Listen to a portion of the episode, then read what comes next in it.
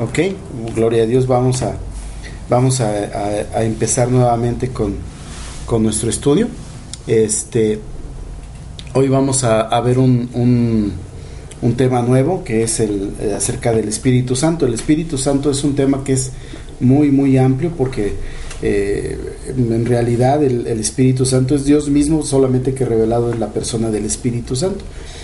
Hablar del Espíritu Santo de manera exhaustiva, o sea, completa, pues nos llevaría muchísimo tiempo y tendríamos que hablar de muchos conceptos para poder entender, ¿no? Eh, básicamente podemos decir que eh, Dios existe en tres personas o existe una Trinidad, que es Dios Padre, Dios Hijo y, y Dios el Espíritu Santo, ¿no? les digo, hablar de esto es algo muy, muy, muy, muy profundo. Sin embargo, vamos a ver cuál es nuestra relación como creyentes con el, con el Espíritu Santo.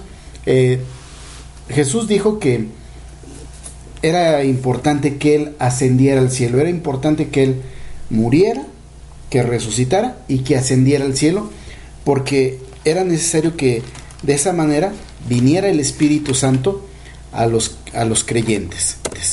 Vamos al libro de San Juan, el Evangelio según San Juan, capítulo 14. Y vamos a leer algunos versículos, ¿no? Vamos a leer los versículos desde el 15 hasta el 26.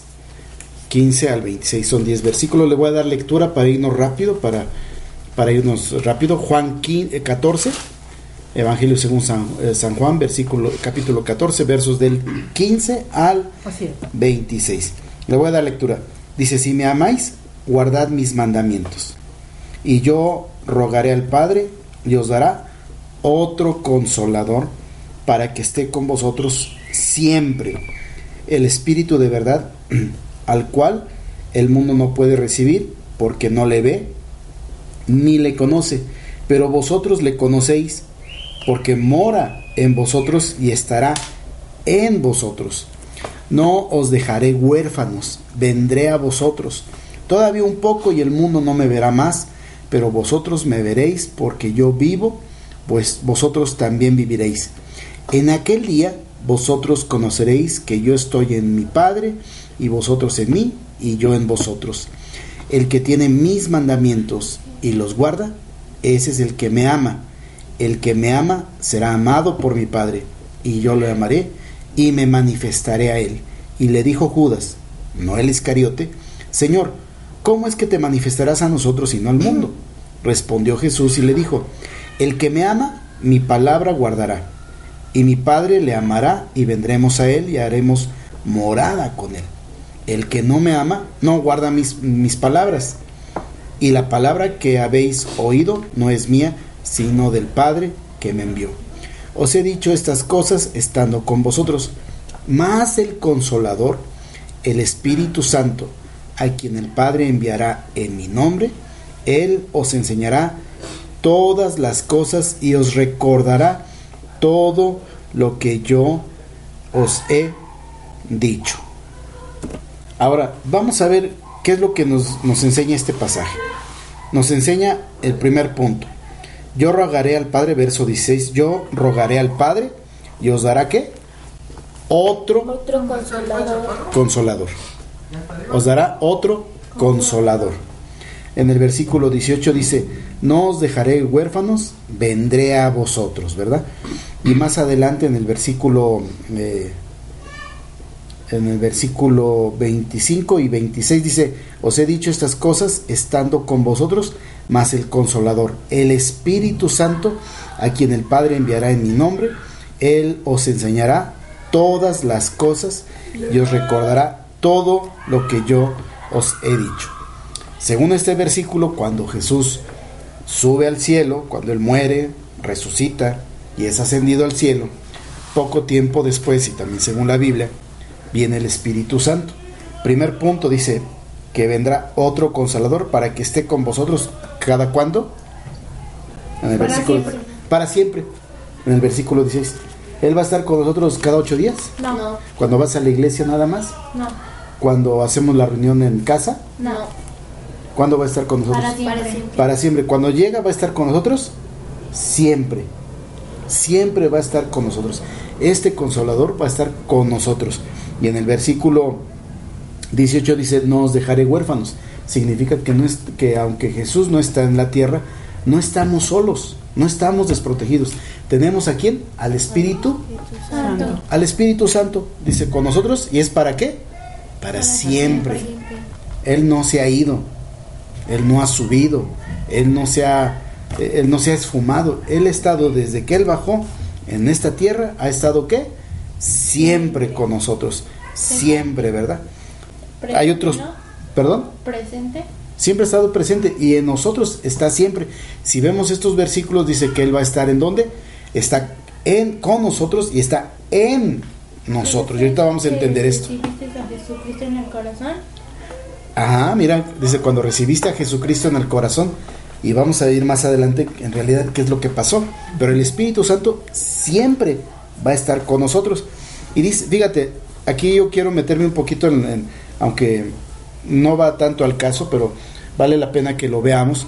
Eh, la palabra consolador es una palabra que se traduce de, una palabra griega que es paracletos.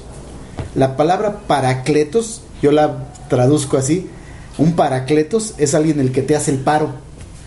Es algo así chistoso, ¿no? Es el que te hace el paro. El paracletos es el que te ayuda, el que te consuela, el que es tu abogado, el que está a tu favor, el que está a tu lado. Es lo que significa la palabra paracletos. Precisamente en un escrito de Juan, en el primer, eh, la primera epístola de Juan, cuando dice, abogado tenemos para con el Padre, utiliza la misma palabra, tenemos un paracletos. El abogado está para qué? Para beneficiarnos, no para condenarnos, no para acusarnos. Para defendernos. Para defendernos, pero más que defendernos, para estar de nuestro lado, a pesar de que hayamos hecho cosas malas. No vas a, darle pulgar y decir, ah, mira, eh, robaste, hiciste algo malo y mira, bien por ti. No, no, no, no. Está de nuestro lado, va a buscar siempre nuestro bien. Y aquí dice, os mandaré otro, dice, y el Padre os dará otro consolador, otro paracletos, otra, otro, otra persona que va a estar del lado tuyo, va a estar a favor tuyo. Y en el versículo 25, 26 dice, mas el consolador, el Espíritu Santo a quien el Padre enviará en mi nombre, Él os enseñará. ¿Qué quiere decir con esto? Que el Espíritu Santo ha sido mandado en favor nuestro total y completamente. El Espíritu Santo nunca va a estar en nuestra contra, aunque lo merezcamos. Él va a procurar siempre nuestro bien. Y él, que, que, no sea tan cruel, pero a la vez como que nos dé un castigo que sí nos merecemos, tal vez. No, va, vamos, desde el punto de vista humano, el castigo tiene que ver con el pagar con una deuda. Desde el punto de vista de Dios, no habla de castigo, habla de corrección para que hagamos lo correcto. Y eso es lo que va a buscar el Espíritu Santo. No va a buscar nuestra destrucción, va a buscar que aprendamos de cada situación, va a buscar que aprendamos de cada circunstancia, de cada cosa que nos está viniendo, que podamos aprender y que confiemos en Dios. Dios siempre va a hacer las cosas a favor nuestro, siempre. ¿Y es a través de qué? De su Espíritu Santo. Por eso es importante que veamos esto. ¿Cuál es mi relación con el Espíritu Santo? No vamos a, hablar ni probar teológicamente que es Dios y que viene de Dios y que...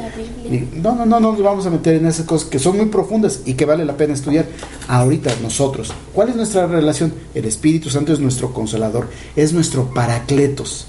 Y la palabra paracletos envuelve muchas cosas. Y yo digo, eh, creo que es lo, este, lo, más, lo mejor traducido, ¿no? Del griego al, al chilangonés, ¿verdad? Es el que te hace el paro, es el que te ¿Cuál es el paro? Le dice al amigo, pues hazme el paro, ¿no? O sea, pues ayúdame, ¿no? Le dice, hazme el paro con, este, con mi mamá, ¿no? Pues ve y pídele permiso porque, ay, va tu amigo, ¿verdad? Oiga, señora, deja ir a, Victoria a dormir a mi casa. Ah, pues es el que te está haciendo el paro, ¿no?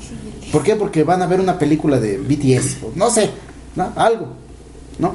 Y es el que te hace el paro, es el que está a tu favor. Y aquí lo mismo dice, el Espíritu Santo es tu consolador, es tu paracletos. Vamos a ir ahí también el Evangelio de Juan, pero vamos a un capítulo más adelante, verso 16. Y aquí viene ya la, situación de lo que estábamos hablando. Juan 16 y vamos a leer los versos. Eh, eh, versos 5 al 15. También son bastantes versículos. Le voy a dar lectura para podernos ir rápido. Dice, pero ahora voy al que me envió. Está hablando Jesús. Pero ahora voy al que me envió. Y ninguno de vosotros me pregunta, ¿a dónde vas? Antes, porque os he dicho estas cosas, tristeza ha llenado vuestro corazón. Pero yo os digo la verdad. Os conviene que yo me vaya, porque si no, porque si no me fuese, perdón, no vendría a vosotros, mas si me fuere, os lo enviaré. Fíjate, por un lado dice que lo envía el Padre y en este dice que Él lo va a enviar. Y cuando Él venga, verso 8, convencerá al mundo de pecado, de justicia y de juicio. De pecado por cuanto no creen en mí, de justicia por cuanto voy al Padre y no beberéis más, y de juicio por cuanto el príncipe de este mundo ha sido ya juzgado. Aún tengo muchas cosas que deciros, pero ahora no las podéis sobrellevar. Pero cuando venga el Espíritu de verdad, Él os guiará a toda la verdad, porque no hablará por su propia cuenta, sino que hablará todo lo que oyere y os hará saber las cosas que habrán de venir. Él me glorificará, porque tomará de lo mío y os lo hará saber. Todo lo que tiene el Padre es mío, por eso dije que tomará de lo mío y os lo hará saber. Fíjate, fíjense, dice, les conviene que se vaya, que me vaya. Antes hay tristeza, fíjate, Jesús ya les había dicho a sus discípulos, yo tengo que dar mi vida en ofrenda, tengo que estar muerto tres días, resucitar y después de la resurrección partir al Padre. Yo tengo que irme, no puedo estar aquí siempre. No porque no pueda, sino porque no es así el plan. Pero, ¿qué significa? No puedo estar aquí. Porque si no me voy, entonces el consolador no va a venir. Antes del sacrificio de Jesucristo, el Espíritu Santo no estaba en la tierra. Venía sobre algunas personas como los profetas, como los reyes, como los sacerdotes, como venían, estaba sobre ellos un tiempo. Ocho de cada uno. Y se iban. Ocho de cada uno. Sí, y no era sobre todos, era alguno que otro en momentos y circunstancias especiales. Sin embargo, desde que Jesús fue sacrificado, resucitó y subió al cielo, el Espíritu Santo está con nosotros siempre. Entonces, si Jesús sube al cielo o subía al cielo, posteriormente bajaba el Espíritu y iba a estar con nosotros por siempre y para siempre. ¿Qué significa esto? Ah, pues significa que ahora tenemos la presencia de Dios en nuestras vidas. Siempre. Siempre. ¿Qué significa siempre? Toda la vida. Toda la vida. Y yo digo que hasta más, ¿no? Se te va a acabar la vida y la presencia de Dios va a estar Igual. contigo. Entonces por eso los cristianos somos diferentes. ¿En qué sentido? ¿En que somos mejores? No, en que tenemos la presencia de Dios en nuestras vidas. Y aquí decía algo Vicky. Entonces cuando tú aceptas a Cristo, no, Cristo no baja o, qué, ¿verdad? Ah, bueno, vamos a empezar a ver aquí algunos puntos. Vamos a ver que aquí, antes de ir a, a contestar esta, esta pregunta, vamos a ver el libro de los Hechos, donde se registra el milagro del, del Pentecostés y qué es lo que pasó ahí.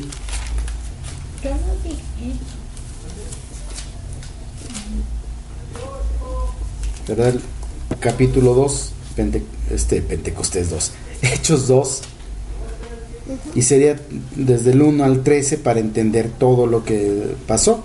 Sin embargo, ¿verdad? Dice en el versículo 1 en adelante hasta el, hasta el, hasta el 4, dice, cuando llegó el día de Pentecostés, estaban todos unánimes juntos, y de repente vino, del cielo un estruendo como de un viento recio que soplaba, el cual llenó toda la casa donde estaban sentados, y se le aparecieron lenguas rep- repartidas como de fuego, asentándose sobre cada uno de ellos, y fueron todos llenos del Espíritu Santo, y comenzaron a hablar en otras lenguas, según el Espíritu les daba que hablasen. Y empezamos ahí a ver todo este, mm, todo este capítulo y vemos un milagro asombroso de, de- lenguas. a propósito, si leemos toda la Biblia y la historia, nunca dice que después el Espíritu Santo se volvió a ir o que cuando estaban otra vez los discípulos reunidos se volvió a escuchar el estruendo y, bajó, no, el, el, Espíritu Santo bajó en ese día y ¿qué creen? No se ha ido, no se ha ido, ha estado aquí y está disponible para todo aquel que lo quiera. Y aquí dice, fíjense, aquí dice que estaban todos los discípulos reunidos unánimes. Jesús cuando subió al cielo les dijo, Instrucciones. Primera, estén juntos. Segundo, no se vayan de Jerusalén. Esperen la promesa del Padre. No se vayan a ir. No se desanimen, no se desbalaguen. Estén todos juntos porque el día que baje, ¿dónde te va a alcanzar?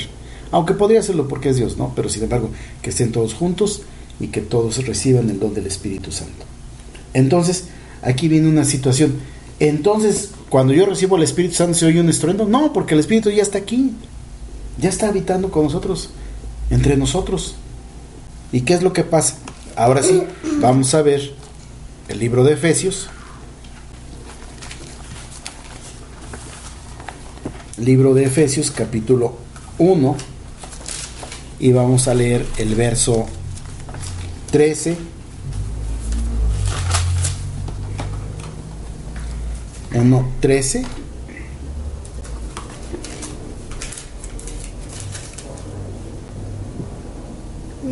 13?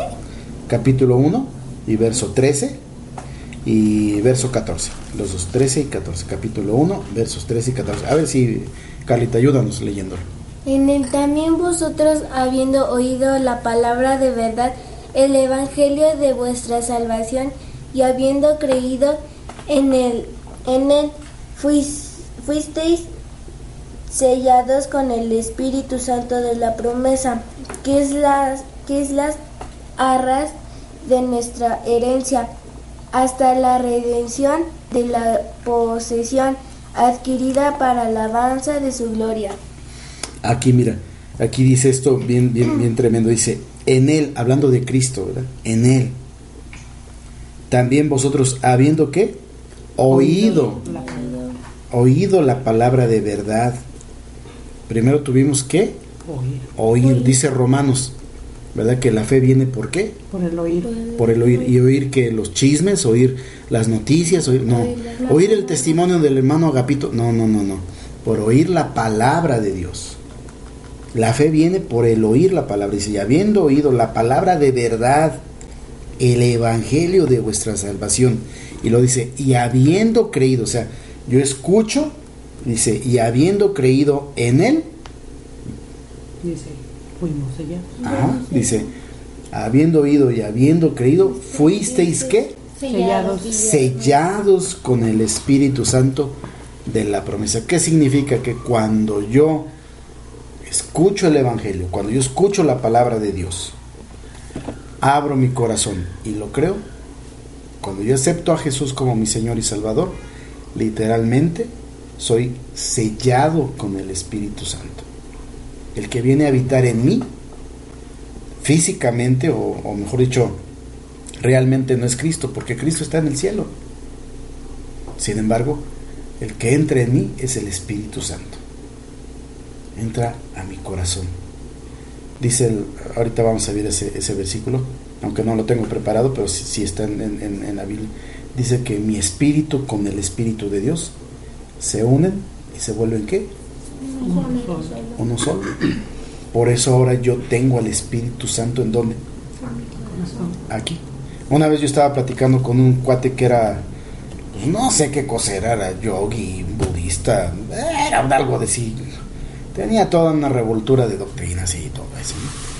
Y entonces estaba platicando, no, que los milagros y que esto, y que yo hago esto, y que yo levito y que, y que vuelo y que camino sobre el agua y no sé qué tantas tonterías me estaba diciendo. Y me dijo una, me dijo una pregunta. A ver, Juan Carlos, ¿dónde está Dios? ¿No? Y me le quedo viendo. Le digo, ¿cómo? Sí, dime, ¿dónde está Dios? Y le digo, pues no sé. En mi caso, y le señalo mi corazón, Dios está aquí dentro de mí. No sé en el caso suyo, en mi caso Dios está dentro de mí. Y se quedó con los ojos cuadrados. es que todo el mundo dice que Dios está en el cielo y yo también creo que tenemos a Dios dentro porque la energía, le digo, ¿cuál energía? Es el Espíritu Santo. Cuando tú abres tu corazón y le dices, Jesús, entra a mi vida, el que literalmente entra, literalmente es quien? El Espíritu Santo. Cuando tú le, tú le dijiste, Señor Jesús, sea el rey de mi vida, no entró Jesús, no entró Jehová de los ejércitos. No, porque si no se sentía gacho. No, no, explotabas. explotabas, ¿no? Explotarías, explotaríamos. El que entra es el Espíritu Santo. Santo. El Espíritu Santo entra a nuestro corazón. Y dice la Biblia que se convierte en uno solo. Entonces, co- eh, no tenía yo preparado este versículo, pero vamos al, al libro de Primera de Corintios, capítulo 6.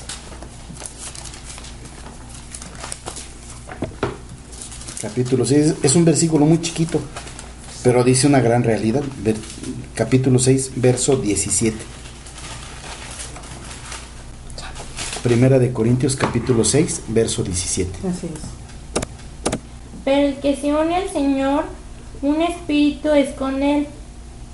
Fíjate, está bien sencillo. Pero el que se une al Señor, un espíritu, Es con él. es con él. Está bien sencillo este versículo. Cuando tú te unes al Señor, cuando tú le dices al Señor Jesús, entra en mi, en mi vida, tu espíritu se une con el espíritu de Dios.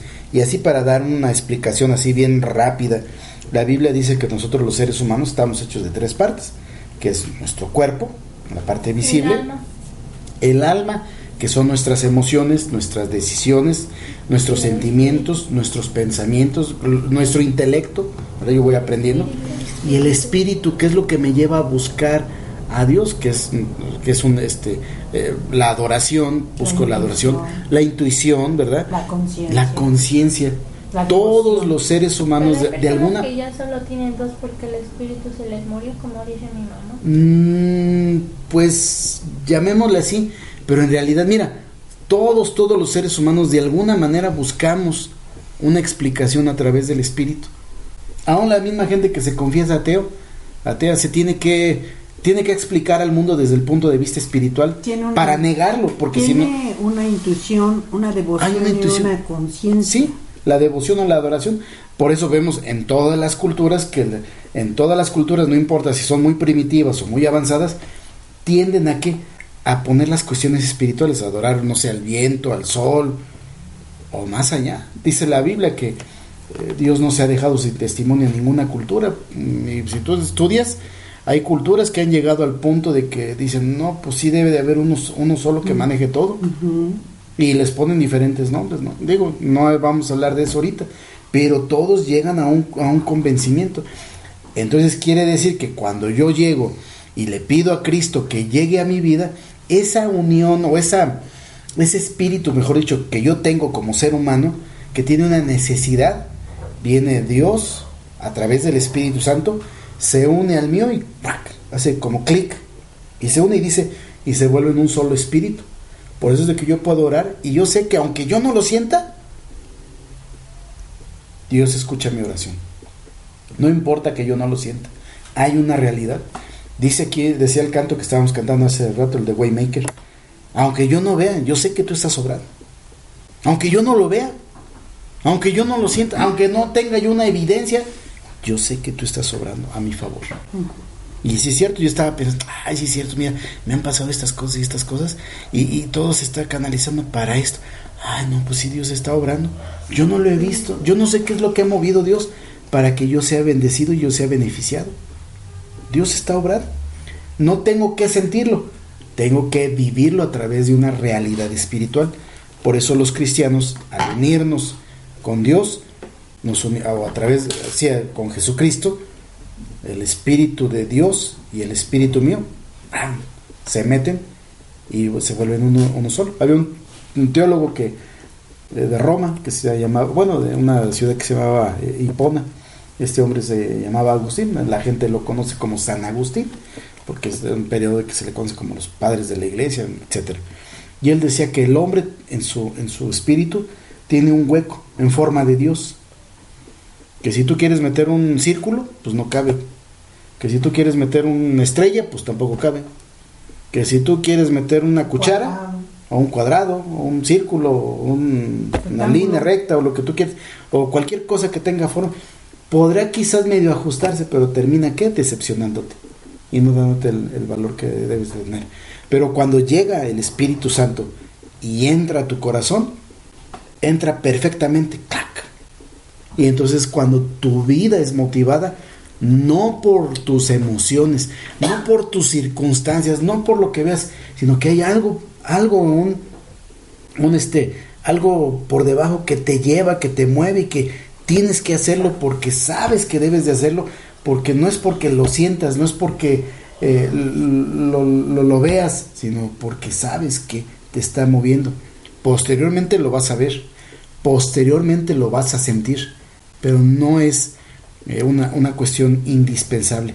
Aquí viene una realidad. Cuando tú te, cuando tú te unes al Señor, su espíritu se vuelve uno contigo. Y como habíamos visto en Efesios, cuando a- oímos la palabra de verdad, somos sellados por el Espíritu Santo. La palabra o el verbo sellar habla de que pertenecemos a. Ahora, cuando yo tengo al Espíritu Santo, esa es la evidencia de que yo pertenezco a, y en este caso a quién? Adiós. A Dios. Yo no pertenezco a Dios únicamente porque Él me hizo. Ahora le pertenezco porque yo tengo el sello del Espíritu Santo. Yo siempre digo, mira, aquí tengo el sello aquí en- atrás de la nuca. Yo no, no tengo nada físico. La verdad no tengo nada físico. Bueno, la mugre quizás, pero no tengo nada físico. Pero yo estoy sellado por el Espíritu Santo. Yo pertenezco al, yo pertenezco a Dios. Nada malo puede venir y tocarme, a menos de que Dios en su misericordia lo permita para que yo aprenda algo. Y yo sé que aunque esté pasando por situaciones duras y adversas, Dios lo está encaminando para mi bien y para el bien de los demás. Y aquí es lo que pasa. Cuando yo acepto a Jesús, el Espíritu llega a mi vida y llega con un propósito. Y yo creo que eso lo vamos a ver la siguiente semana. ¿Por qué Dios nos da el Espíritu Santo? ¿Para qué? En primer lugar, como habíamos dicho, porque es el consolador, es el paracletos. Yo digo que Ajá. en mi punto de vista para los jóvenes sería para consolarlos y no sentirnos como solos, ¿no? En el punto, porque hay personas de que los jóvenes ahorita que se ponen en depresión, se cortan, hacen tonterías y un cristiano joven que se pone así, como que algo le toca y como que... Dios no quiere. No pues si tú El crees Espíritu Santo te redarguye y te dice, oye, ¿por qué te estás haciendo si Dios te ama? Y tú te quedas, ay, no, pues sí, yo no tengo por qué está pasando, qué, pasa, que qué pasa eh, mis amigas, sino porque Pues sí, Dios porque ahí te viene la revelación por el lado qué? Espiritual. Tú dices, es que yo tengo compañeros y compañeras que entran en depresión y se quieren cortar y aventar de un puente, ¿verdad? Pues sí, pero a un cristiano no le pasa eso normalmente, digo, ¿por qué? Porque tiene el Espíritu Santo en, en su vida. A menos de que se disfrace de ser cristiano. Ándale, puede ser que sea una persona religiosa que tenga finta de cristiano, pero la, la, la, la ¿cómo se llama? La evidencia de que eres cristiano es de que acep- oíste el, el evangelio, la palabra de verdad, la aceptaste y entonces fuiste qué? Ah, paz, sellado con el Espíritu Santo. Y eso significa que eres propiedad de Dios. Satanás quiere venir y tocarte, pero no puede porque ve el sello en ti. Híjole, este no me pertenece, no puedo ni, ni siquiera verlo. El mundo quiere hacernos de, de él. ¿Y cómo sabe de que tenemos el sello? Porque ah, porque es una cuestión acompaña. espiritual, es una realidad espiritual. Siempre, y como dijo, como dijo Vicky, siempre está con nosotros el Espíritu Santo. Donde quiera que tú vayas.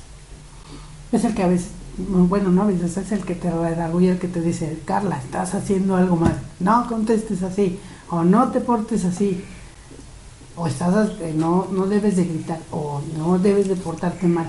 Me dejaron igual con la duda. ¿no? Sí, pero tú piensas que Satanás ve así como un circulito. No.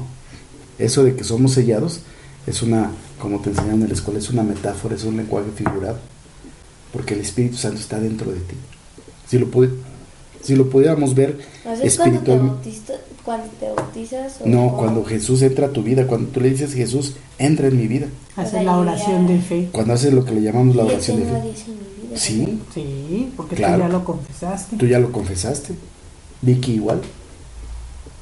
Yo hace treinta y tantos años lo confesé. ¿Y el Espíritu Santo me ha dejado? No. Han pasado otras circunstancias.